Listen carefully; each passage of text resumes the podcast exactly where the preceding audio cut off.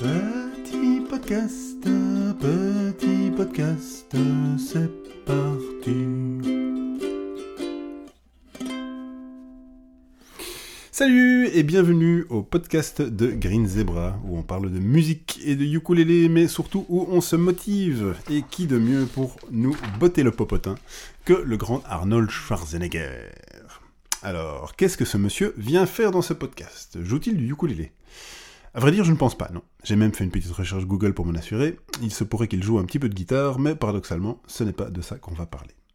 Figure-toi que je viens de terminer de lire son livre, Be Useful, Seven Tools for Life, où Arnold nous livre ses sept outils qui lui ont servi pour surmonter ses obstacles et mener sa vie, que ce soit pour élever sa carrière de bodybuilder, sa carrière d'acteur, sa carrière d'homme politique, et même ses démons personnels. Arnold a eu une enfant parfaitement modeste et torturée dans son petit village autrichien, et un jour, en voyant des photos de bodybuilders américains dans des magazines, il s'est fabriqué une vision de son avenir, une vision de lui, en Amérique, sur la plus haute marche du podium des plus grands concours de bodybuilding. Il a donc œuvré pour que sa vision devienne réalité. Puis il a répété ce processus pour devenir acteur à Hollywood, puis gouverneur de Californie. Il a suivi sa vision en s'adaptant, en travaillant dur, en étant à l'écoute, en plaçant la barre très haut. Non, je vais pas te faire un compte-rendu du livre, mais à l'occasion, lis-le, c'est une chouette lecture.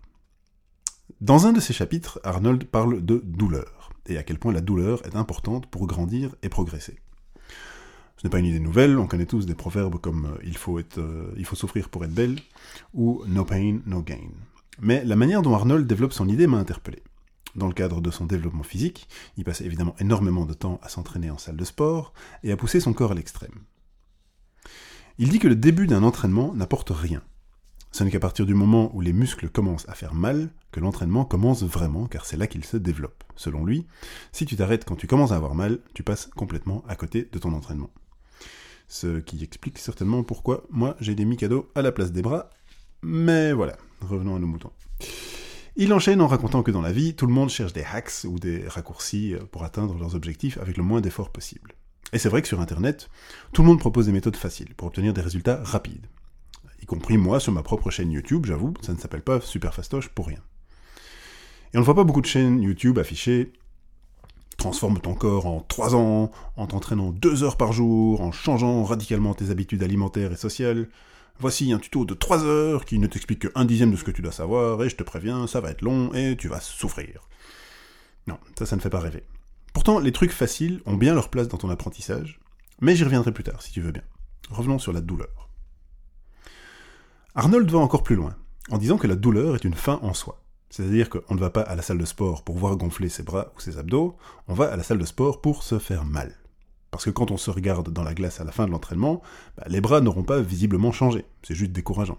C'est un processus lent. Au lieu de ça, on se récompense avec la douleur. La douleur devient l'objectif. Et ça, c'est un objectif tangible et atteignable à chaque séance.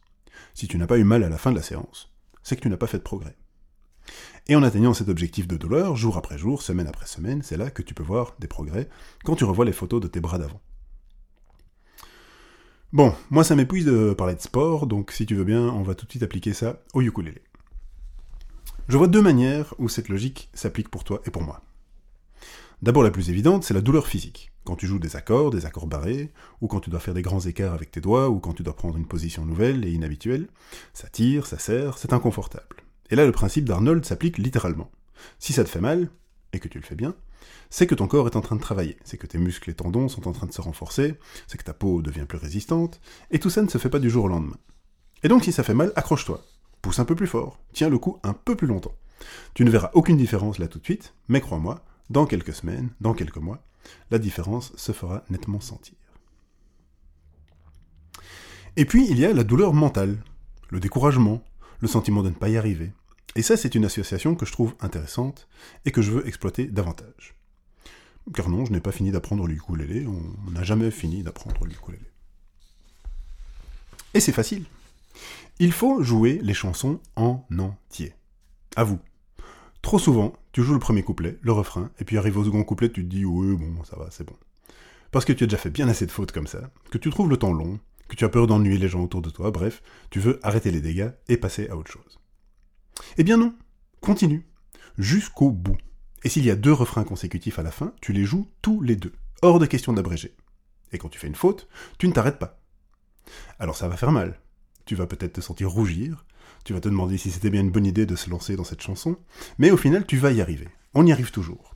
Et non seulement tu seras fier d'avoir été courageux, d'avoir été courageuse, mais tu auras imperceptiblement musclé ton cerveau et ta musicalité. Pour en être convaincu, fais une petite vidéo de toi jouant une chanson et regarde-la dans 6 mois. Deux choses vont se produire. La première, c'est que tu vas te dire, eh ben en fait, j'étais pas si nul que ça. Car n'oublie pas que si tu es déjà ici, c'est que tu as déjà parcouru une partie du chemin. Et ensuite, tu te diras, ah, eh ben je suis moins nul maintenant.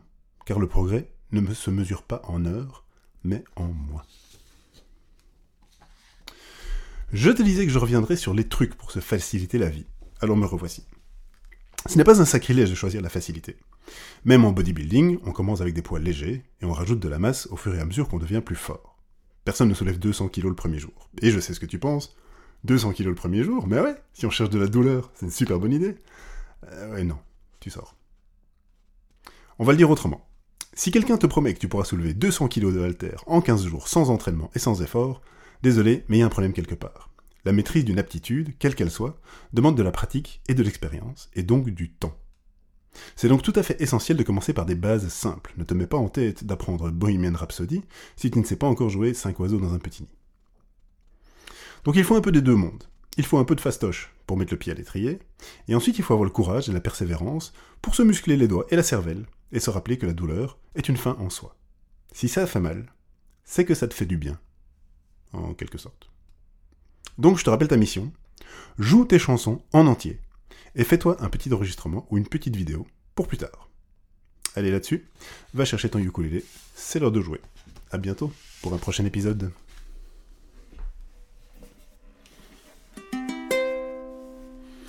Petit podcast, petit podcast, c'est fini